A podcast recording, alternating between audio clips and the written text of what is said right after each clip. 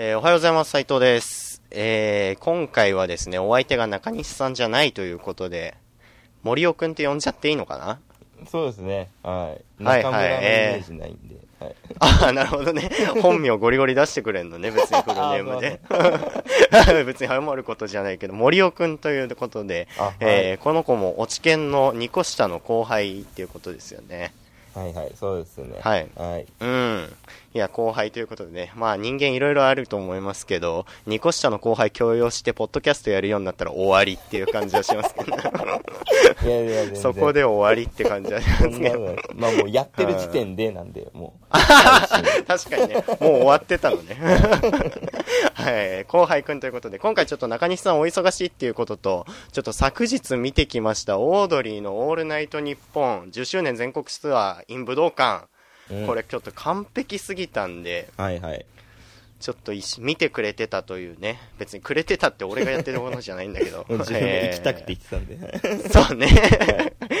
一緒に見てた森尾くんとちょっとその感想のお話でもしていこうかなと思っております。えーはい早速行きましょう。第14回ですね。積極的恥さらし。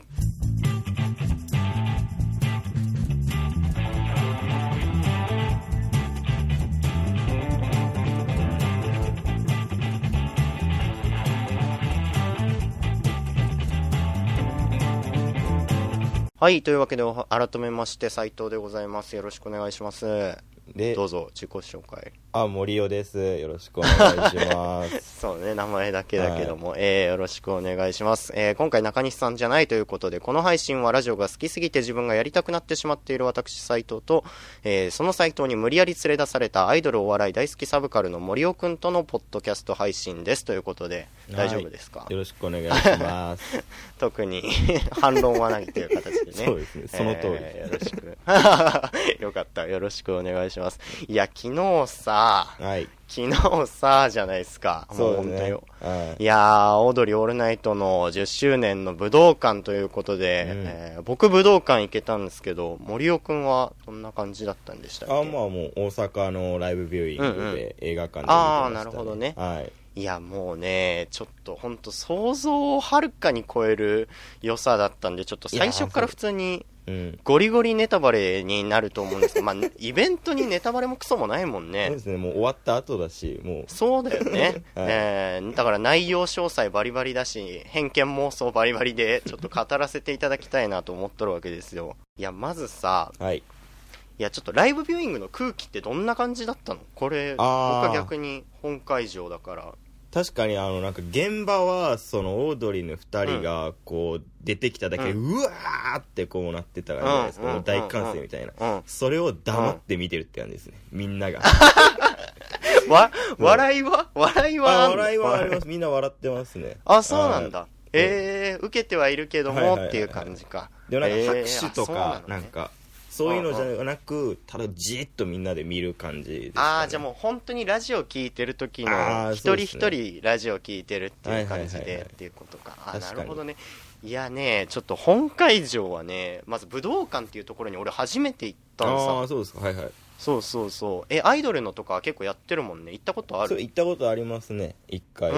はいいや、そうだよね。なんか、俺1月の4日にあの、1.4東京ドームでプロレスを見てて、東京ドームは行ってたんですよ。うん。それももうほぼい初めてみたいな感じだったんだけど、その時も2階席でうわ遠いなと思って、でもまあまあすごい楽しめたっていう感じだったんだけどさえ武道館も今回2階席の結構真ん中らへんぐらいの感じだったんだけど、まあ、狭いというかすごいいい箱じゃないあそこ。いやーそうですね。なんかやっぱ一番、なんかみみなんだろうな狭い感じ一体感が出やすい感じいやそうそうそう、う。ん。なんか思ったよりえ近いって思って、はいはいはいはい。いやでもまずその魚に関してはねちょっともうこれ本会場行ったらしょうがないっていう部分もありましてなんかね 本当にやっぱ最初ねあのどこからライブビューイングが流れてたかわかんないんだけど、うん。こう注意事項みたいなのをこう携帯のとか言ってたわけですよ。はいはいはいはい。携帯切ってねとか飲食外でやってねみたいなのを、なんかあの AD とか、あのディレクターとか音声さんとかがやってておおみたいな感じになってたんだけど、そことかは結構滑るじゃないけどそんなにこうみんな爆笑っていうわけじゃないし、なんかパラパラ拍手起きたりみたいな感じで、まあ、ちょっと不安だったというか、大丈夫なのかなっていう感じで、まあ、ラジオリスナーだしさ、うん。そんなフェスみたいな感じにはならないのかなと思ってたんだけどさ、はい。まずオープニングどちゃくそかっこよかったじゃん。かっこいいですね。もう泣いてんのよ、こっちは。もう泣いてんすか？登場して。もう泣いてんの。小声トーク7人から始まってさ、はい。でこう各地でやってもうその10年の奇跡と各地で今回ツアーをやってきましたっていうことでさ、はいやっててさ、でハブって書いてあってさちゃんとあの、、はい。つものラジオの笑いどころも抑えつつもさ、どんどんどんでやってこう完全に盛り上がったところでさ、はい。下からブシューでオードリードンだったじゃん、はいはいはいはいはい で春日がさあのグッズをいっぱい着込んでてさプロレスラーの感じで歩いてて、はい。で若林がマスクかぶった状態であのいつもの棒立ちというかさうん。絶対下真顔っていうことが分かる立ち姿でさ、はいはい。なんかこうスーって歩いていったじゃないですか、はい。いやもうねあの瞬間でなんかもう狭くなったの武道館が。ああこうグッとなんかグッてなったの。はいはいめっちゃ大きく見えて、はいいやもうだからそのはいはいはいはい気の充満というかさオーラのでかさでさ、はいはいはいはい。もう一発目で、あーってなって、い はいやもう泣いちゃってんですよ、かっこよすぎて、そのままスーって上がってきてね。かっこいいですよね本当。かっこいい。だから M1 とかでさ、よく言われんじゃん。煽り V のさ、かっがかっこよすぎて。はいはい、で、なんか泣かせる方向に行っちゃってて、そんななんか、こんなに苦労して頑張ってきた人たちが、うん。今から面白いことをやりますって言われて、わラブレターズ笑えねえだろってなるじゃんか、ちょっとやっぱ。引いちゃう。まあ、ラブレターズを出す意味は、あったかちょっとわかんないんですけど。あるじゃんか、そういうのが。はいでもね、やっぱ強い人なら受けきれるんだっていうことがね、ああ確かに全然負けてなかったいじりもしない。いじりもしないじゃん。その、かっこよすぎるっていうことを。当然確かっこいいし、それを受け切って、スポットライトが当たる真ん中でマスク履いて、うマスク剥いで、うわドワーじゃないですかう。んいや、これがね、まず、そんなことができるんだっていうことが、面白いとかっこいいが完全に共存した形でうん。なんかあるっていうことがいやもうまず土衝撃っていう感じのオープニングでね盛り上がったっていう感じだったんですけどこれちょっと順番迷ったんだけどさ、はい。なんかもう総論というか俺はね今回ちょっと語弊あるかもしれないけど、はい。完全な形の最終回を見たっていう感じがすあるんですよ。ー確かにそうです。いやなんかもう全部詰まってましたもんね。そう。なんかなんかフリートークにせよさ、うん。コーナーにせよ、そのはい流れとゲストにせよさ、はい。今までの10年、いや、これ何をもって最終回って言うかっていうと、やっぱ結局さ、うん。見たいものが全て入ってて、さらにそれを超えていくっていうことじゃないですか。はいや、俺このね、やっぱ、バラエティのさ、最終回ってさ、うん。難しいじゃんか。うーん。なんか中居くんがさ、いいとも最終回の時に、 SMAP のな、元 SMAP、ん？なんて言えばいいんだ、あ、怖っ。はい。中居くんが言って、言ってたじゃないですか。はい。なんかタモリさんに向かって、僕ら映画とかドラマでもやってるから、うん。そこっていうのは最終回っていう、こう決められたクランクアップっていう日を目指して、まあ、やってくる。それが心の支えになるし、糧になるしっていうことでやっていくっていうことを言ってて、うんで、一方でこのバラエティの最終回っていうのはすごい残酷だなと思ってるみたういな。んことを言うわけですよ。まあやっぱ基本的には続くことを願って毎週やるものではあるし、うん確か終わってしまうっていうことが、うんまあ基本的にはそういうものじゃないですか。で、はい。そういうね、はい。すり減っていく、壊れていく、置いていく、そして終わってしまうっていう、そういうバラエティっていうものの宿命に対してさ、はい。こう示した答えっていうのがさ、途中のうん。一番いい時に最高の形の最終回をやるってことじゃん。まあそうですね。はい。これまでと今とうん。これからをもう完全にその日にもう含んでしまったうん。内包してしまったものを一回やるっていうことが、うん。俺多分この後ねうんいややっぱそれが最終回バラエティの最終回なんだろうなって思ってさ、いやだってこの後もしなんかオードリーがさ、あのー、3番目の番組本の最後で、あの、はい。2人で対談というか、えーなんかインタビュアー交えて喋ってるんだけど、はい。それの最後で若林さんがね、なんか、これからもっと壊れていくと思うし、うんなんか、なんていうんですかね、あ中身がどんどんなくなっていくと思いますみたいな。そのオードリーの「オールナイト」がですか？そうそう、自分たちのことを言って、福瓶とかで盛り上がったりしちゃってるしこれからどんどん内容がなくなって、メッセージも何もなくなっていくと思います。だから、これからのリスナーに伝えたいのは、備えろってことですねっていうことを言ってたんですよ。えなんかこれもさ、いや、やっぱそうなんだよね。今日、昨日か、昨日があったから、備えられるというか、ー、ああ終わりに向やっぱもうけて今後、そう今後壊れていったり擦り切ってい擦り切れていってしまうかもしれないけど今日、うん。き昨日というイベント最終回があったから、うん、うんその壊れていく様も愛せるというか最高の最終回をもう一回思い出せるっていうね、うんはいはいはいはい。その感じがあってね、はいはいはい。いや、これにね、現状成功してるのはね、やっぱオードリーのオールナイトニッポンと、マーベル・シネマティック・ユニバースのインフィニティ・ウォーだけなんですよ、やっぱ僕ちょの知らないで中では。すけど。あ そう。知らない。マーベル見てないの。マ マーベル映画見といてください。いやすません、マーベル映画もね、なんかはい。今やってんすよ。もう、世界最強シリーズに興行収入的にはなったんだけどはいはいはいはい、興行収入最強で、まああの、ヒヒーロー映画いろんなものがあるけども、はい。それを一つの世界観でやるってういう。ん。で、いろいろ作るけど、集まってきて、あの、アベンジャーズっていうシリーズもあって、うん。その、一個に合体する大きな物語に接続していくっていう、まあ、つまり映画の連ドラ化みたいなことをやってたところがあって、やっぱこれもさ、別にアメコミのマーベルなんてさ、ずっとこう続いてるしさ、今も続けてるし、で、多分もうディズニー資本に入っちゃって、多分もう終わらせてもらえないというか、ああまあそうですね。多分、うん。無限に擦り切れていくん。と思うのよ、うん。でそれはもう重々分かった上で、うんこの10年っていうタイミングではい。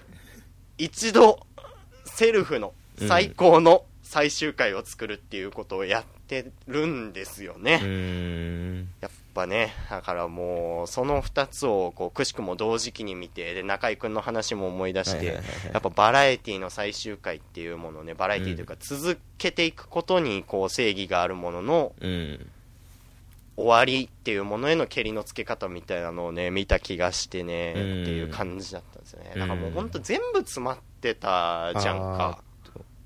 マジで。はいはいはい。あれ固まっちゃった。なんか固まっちゃいました。ねああいけました。全部あ大丈夫、うん、あフリートークもさ、うん。あ大丈夫ね。フリートークもさなんかゲストもさちょっと何から語ればいいか分かんないんだけどさもう。分かんないのよ良ずっと良すぎてかったっすもんね。ずーっと良かっったの。マジで。順番も完璧だった感じがするじゃないですか、うん。やっぱちょっと最初なんかちっちゃいトピックからっていうことで言うとさはい。まずゲストが完璧じゃなかった？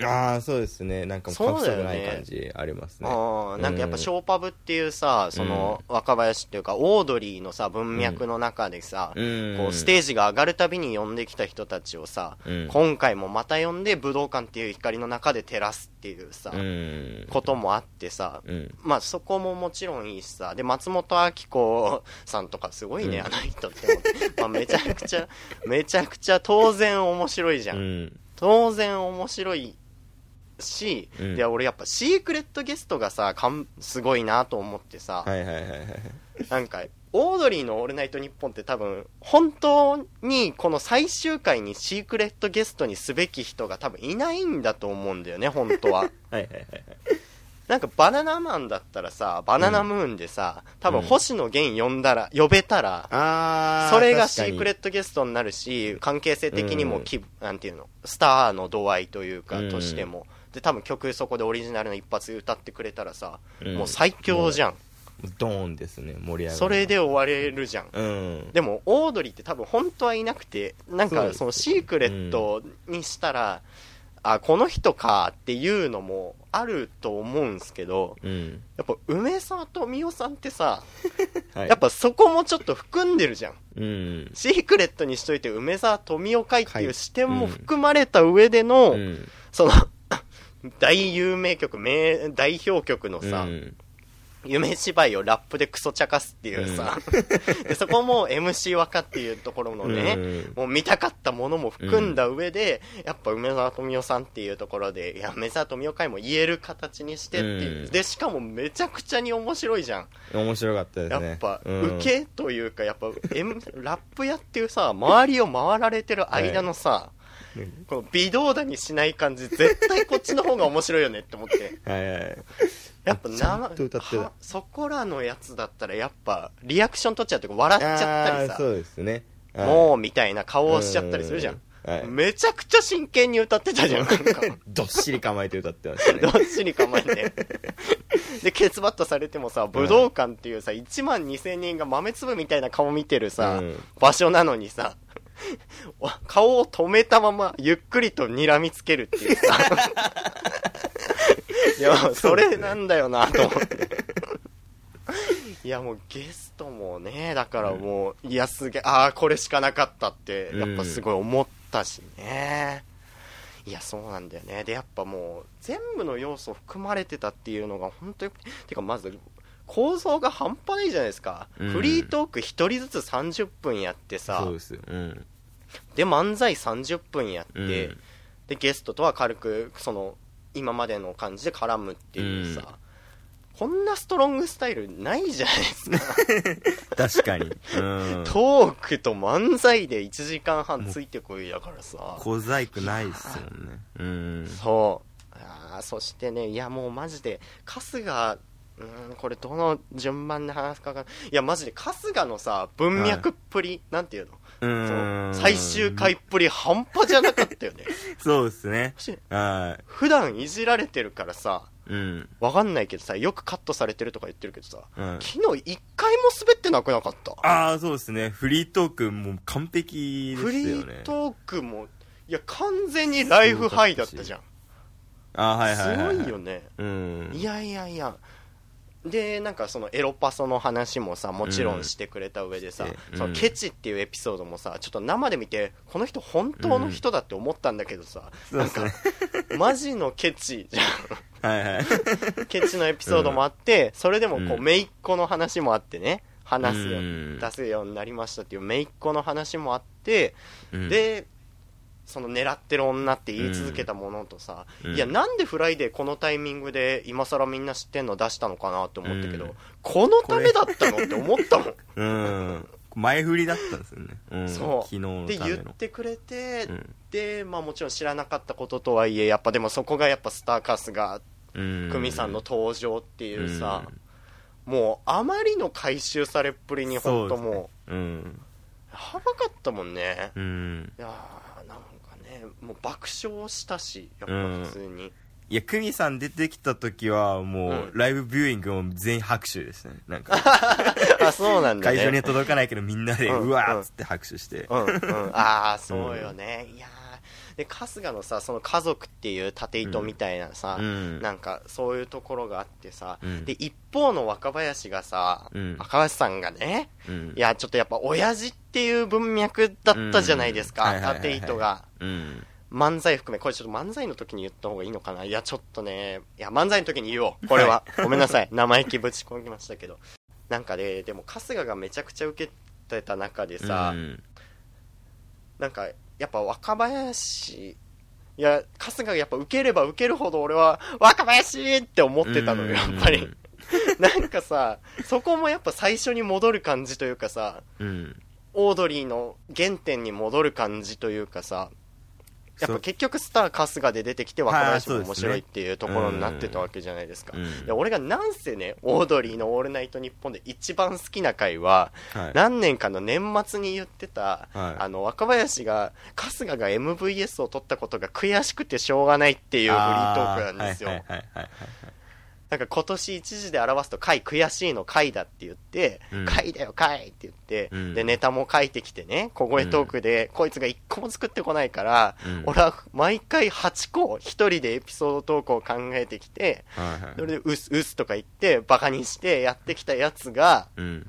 そしたらその何年後かに目の前で MVS 取られるっすよって言って、うん。ブチギレるっていう回なんですけどはいはい。なんかねもうめっちゃ好きなの。で、うん。なんかも車輪人間の持って生まれた車輪は決まってるんだよって。勝負をしたことがないザルのやつは、はい。なんか、運の総量は一定とか、いいことあれば悪いことがあると、悪いこともあるし、悪いことあればいいこともあるとか言うんだけど、うん。そんなんじゃねえんだと。うんいや、やっぱ運いいやつはずっといいし、運悪いやつはずっと悪い。でも生きていかなきゃいけないって言うんですよ。はいはいはいはいそのはいはい回がね、めっちゃ好きなの、俺は。はいはい辛いことがあるたびに聞くの。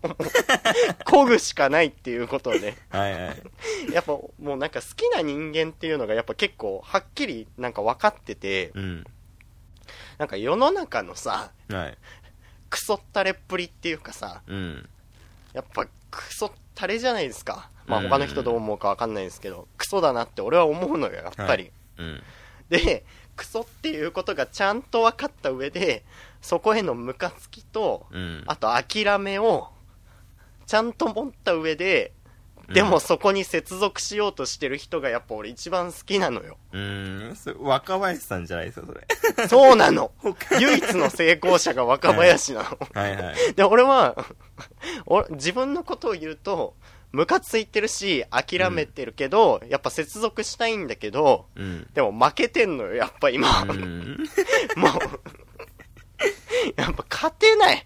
このマインドで。このマインドで勝つのほんとむずいと思うんだけど、でもやっぱ若林さんはさ、勝ってるじゃん、それで。でもねずっと戦ってますもんねなんかそうその、うんやっぱね。いやだからなんとかね、本当若林さん幸せになれないと俺絶対無理なんで、お願いしますっていう気持ちがね、うん やっぱある。いやでも今回もそれ感じた。だってさ、南沢さんともあんなことがあってさ、うんまあ結局、まあ一体亡くなったっていうことになってるわけじゃないですか。はい。でその目の前で春日が爆笑を取りながらさ、はいはいはい。新しいか家族みんなでね、もう、うん。親父も隠れちゃってる若林さんにさ、うん。家族総出でみんなで二家族集まって、はいはいはいはい。で付き合ってますでドワーンドカーンですよ、うん。完璧な形、はい。そこへの気持ちというかさそこでやっぱ漕ぐしかねえっていうところにたどり着くしかないうん。そのねその良さ本当。いやどっちも大好きなんだけどね、はいいやもうなんかもう一生ついていこうってやっぱ思うよね。うん。っていうのはねあるんですよ本当に でいよいよやっぱ漫才じゃないですか。いや漫才そうですね。いや感動しました。そうでまあ、ここのところでやっぱフリートークの話が出てくるけどさ、うん。やっぱずっとこう親父をさはいはいはい。縦軸にしてやってたじゃん、はい。でなんかツイッターで一回多分森生にもおすすめしたことあると思うんだけどあの、はいキューバの本さ表参道のセレブ剣闘ってやつ、あれのなんか感想ブログみたいなの読んだ？感想ブログみたいなのですか？うんうん。せーなんかああ読んでないかも。覚えてはない。覚えてないね。そうそうそう。なんかそれがあってはい。でその本がね出た時言ってたのが、まはい。あちょっとこれ本もネタバレになっちゃうんであの、はい。飛ばしてもらってもいいんですけどなんかねあの結局キューバの話キューバの旅行に行くんだけどまあなんやかんやいろいろあるんだけど、最終盤に明らかになるのがうん。結局この資本主義っていうところにムカついてキューバ見てみたっていうことだって言ってたんだけど、うん。そうじゃなくてやっぱ親父が好きだった国っていうことでうん。親父っていうところで見に行ってたっていうことがと唐突に結構明かされるんですよ、うん。ほんであの疑似的にキューバでそのスマホも特に使えないようなところで、親父と会話すんの、うん。あのお姉ちゃん綺麗だねとかあの家族いい感じだねってでおうそうだなとかいいねとか言うんだけどでそのブログ「青春ゾンビ」というブログなんでねとてもいいんではい皆さんも読んでいただきたいんですけどそこで言ってたのが突如妄想に取りつかれたって言っててその妄想っていうのが、あの、その親父の言い方がもうほぼオードリー春日じゃんかっていうことで、ああはいはいその人が言ってたのが、オードリー春日っていうキャラクターは、若林が父親の実感っていうのを映し込んで作ったキャラクターなんじゃないかっていうことなんですよ。えーはいはいはいはい。で、まあその証拠として、まあそこのうん。明かされたエピソードっていうところと、うん。なんかあの若林が、あのー折に触れ言ってるさ「バック・トゥ・ザ・フューチャー」好きっていうことで、うん。まあ、ジョージ・マクフライだっけなっていう俳優さん、まあ、うん。お父ちゃんだよね、うん。のルックスがめちゃくちゃ春日っていう七三分けのキャラクターに似てるっていうところが、えやっぱそこでやってなんか俺はもうその時もなんかグッと来てたんだけどさそのその文脈の中でさはい。あの漫才じゃんか、まあ、あのフリートークいたこ下ろすっていう。いはいはいはい。失われたものをもう一回戻すっていうやつとさ、その春日っていうまあこれは妄想だと思うけどその父親を模したキャラクターの魂を抜いて、地獄に呼びかけてそこから戻すはいはいオードリー春日の体の中で親父と水ひ水いらず話させてくれよっていうさ。あっていうさあっていうやつなんですよ。そんなこと考えもしなこかっうじゃん。いやいやはいいやこれはまあ妄想なんだけど。いいややだから単純に漫才としての強度えぐない、なんかさ伏線が一個もないじゃんなんか。そのはっきりとした意味での。うんいやずーっとふざけててそう。うんなんか俺がねちょっとなんか自分が思ってたことといろいろつながっちゃっててあれなんですけど、はいはい。やっぱ最近伏線回収ってものにあんまもう回を感じないなって思ってたんですよ。言ってますね。はい。ねなんかこう伏線張って実はこうでした、わあうん。すごい、ああれがここで生きるんだ。あはは。とか、うん。まあ面白いにかなんていう笑いに限らずうんうるせえなって思うことが結構多くて はいはいはい。それなんでなのかなと思ってたんだけど、やっぱさ今回の漫才見て思ったんだけどさ、うん。やっぱこう生きてることというかさ生活してることってさ、うん。それがまあ伏線っちゃ伏線なわけじゃないですか。その人っていう。あその文脈を形そうそう作ってる文脈っていうものがさ、どんどん形作られていくわけじゃん、うん。生きてるだけで。うん。やっぱそれを乗っけてさうん。面白くしてるものをさうん。今回に限らずさいろんなところで見てんのよって思うのよやっぱ。そういうさてめえがさ本当に生きてきたことをさそれはフィクションであれドキュメンタリーであれ一緒だけどさ、そこをかけて乗っけて、だからもうその文脈を生きてるその人にしかできないことなわけじゃん、うん。そのなんていうんですか。その文脈を生きてるこ人にが言うことでしか面白くないワードとかをさ、叩き込まれていくわけじゃん、うん。そういうものを見てる中でね2時間の映画とかで小手先で、あの最初にパッパッパッと並べた伏線を回収してどんなもんですかってやかましゃってやっぱ思うんですよね、はいはい っていうことなんだって昨日 やっぱ思った俺は。うん。いやなんか本当なんかオードリーの人間でもう漫才やってるみたいなその人生が透けるというかね。芸歴のなんかいや芸人としてやってきた20年とその、うんラジオで重ねた10年とかなんか全部後ろに透けてる感じがしましたよね。なんか漫才見てて。いやそうだよね、いやもう本当にだって他の人あの台本でやったってさ。ああそうですね。もううん意味わからないじゃん、なんかじゃれ何やっててるだけんのか。で いろいろ重なってるしねやっぱ、うん。ああでもやっぱもう漫才にいややっぱだからさ言うじゃんよく個々人で活動をしっかりやってて、はい。センターマイクの真ん中でぶつかって漫才ができればって言うけどさそれってさうん。その人がやってる活動のことをさ漫才の中でちょっと触れていじったりとかさ、うん。振りがそういうことになったりとかなんていうの？所作っていう意味での振りが、あのやってることと一致してたりとかさ、うんそこまでって終わらないよねっていうことがね、うん。いやまさにじゃん。個々人でやってきてでラジオ聞いてきて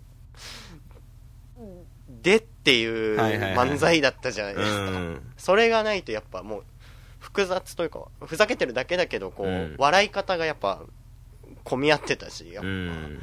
そこがねいやよかったなと思いましたよ、本当にねそしてエンディングね。エンディングもも ああはいはいはいはうエンディングは号泣でしょ？それは森尾くんだって。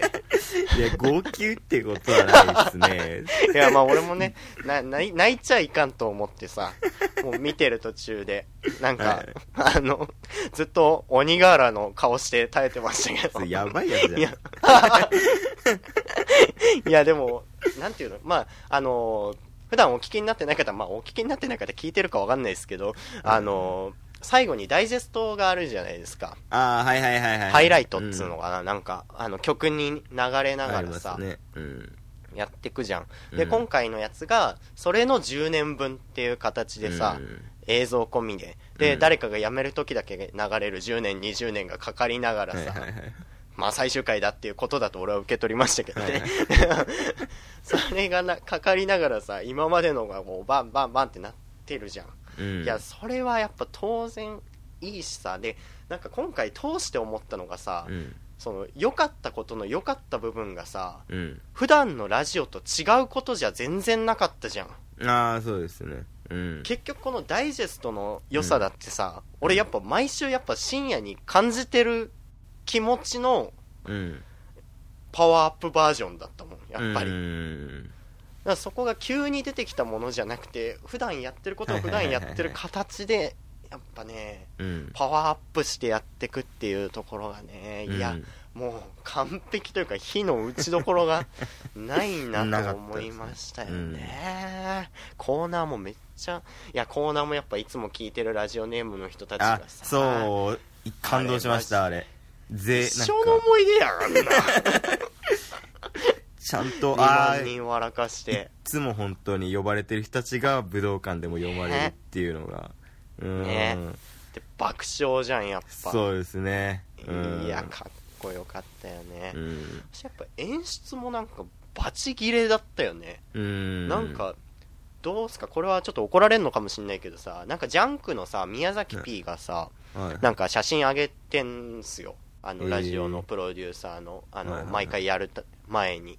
で、その写真がめっちゃおしゃれでかっこいいの。いろいろ加工とかもしてあって。はいで、一方さ、オードリーのオールナイトニッポンの放送後期の写真ってさ、はい。いや、マジで飲み会で撮ったんかっていうさ、なんか、一応撮りましたっていうお写真がやっぱ多いなとはい僕はね、失礼ながら思ってたんですけど、はい。やっぱ、今回もう演出バチギレ、うんそれこそそのオープニングエンディングが最強だったけど、やっぱりヒロシのコーナーしかりそのマイクが出てくる時の演出しかりさ超かっこよくてさでやっぱ結局ゲストのブッキングとかさしかもフリートークの内容もさ、やっぱ明らかにこう10年を回収するようなフリートークだったからさ、うんはい。これ誰がやってんのってめっちゃ思った。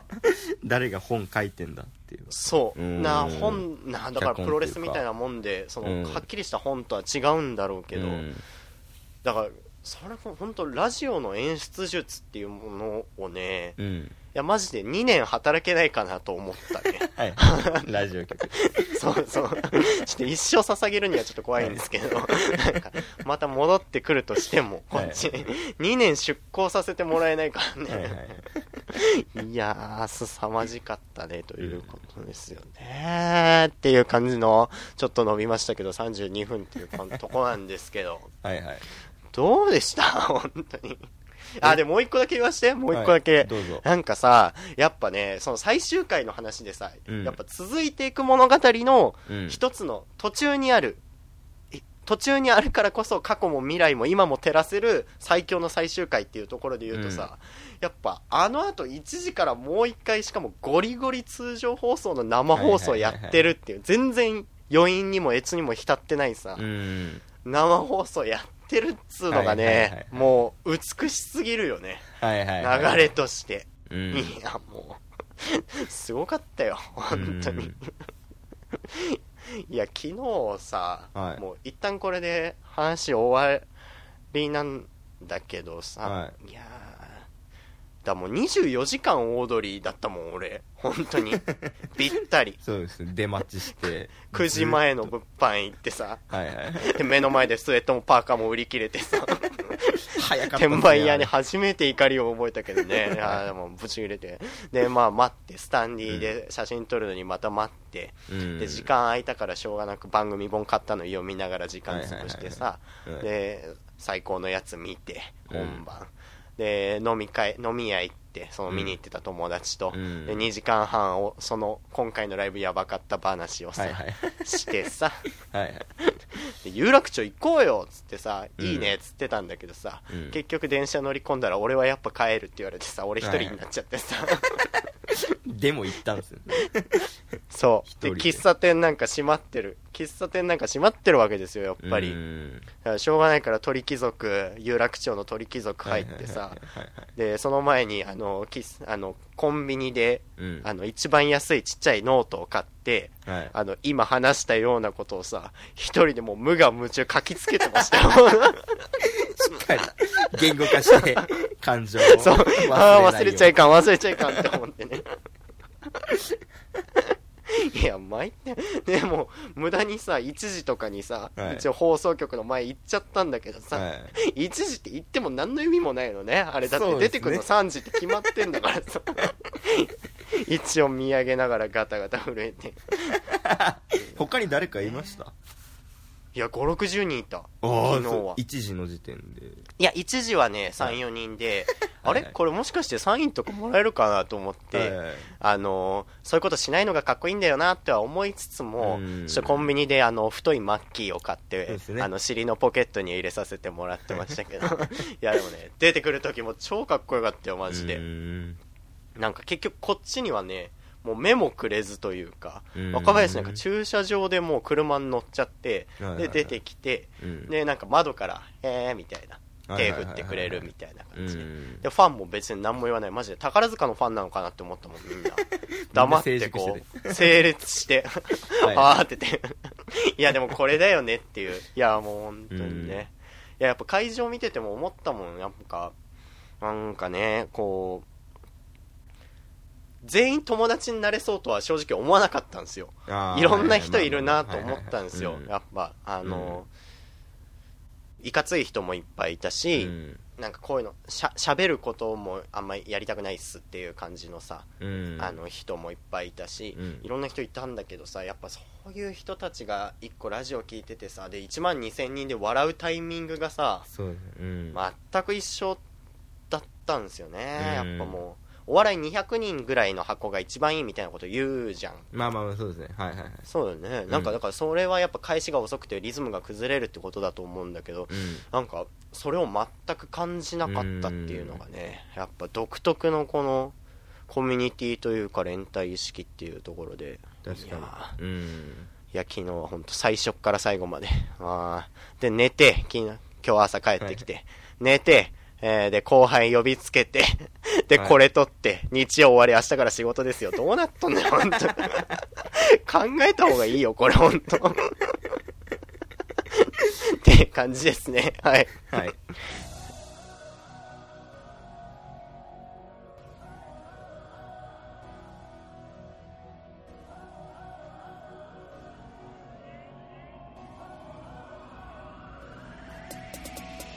はい、というわけで第14回も積極的恥さらしいエンディングでございます。という感じでね、本当に30分僕が喋り続けてしまいました。申し訳ない、本当に。いやいやいや やっぱ普段なかなか聞いてもらえてないっていう部分をね、爆発させてしまいましたもうやね。っぱりうん今日はいい相づちを打つ相方をね務められたからっていうありがたいね。ありがたいですよ、本当に。いや、本当にまた機会あれば、ぜひぜひ、ぜひぜひお教えいただければっていう感じですけどね、いろいろおすすめもあると思うんで、っていう感じですけどね。いやー、でも本当に良かったな。マジで、人生で一番楽しかったね。あの、なんか見る、見るっていう話ね。そうね。いや、本当にもう良かったっすよ。あ何も考えずに話し始めてしまいましたけども。えー一旦普段もやってるんで、ちょっとメールだけ募集したいと思います。えー我々の配信のタイトルが積極的恥さらしということでございまして、えーメールアドレスが、せつはじ、アットマーク、gmail.com、せつはじ、アットマーク、gmail.com でございます。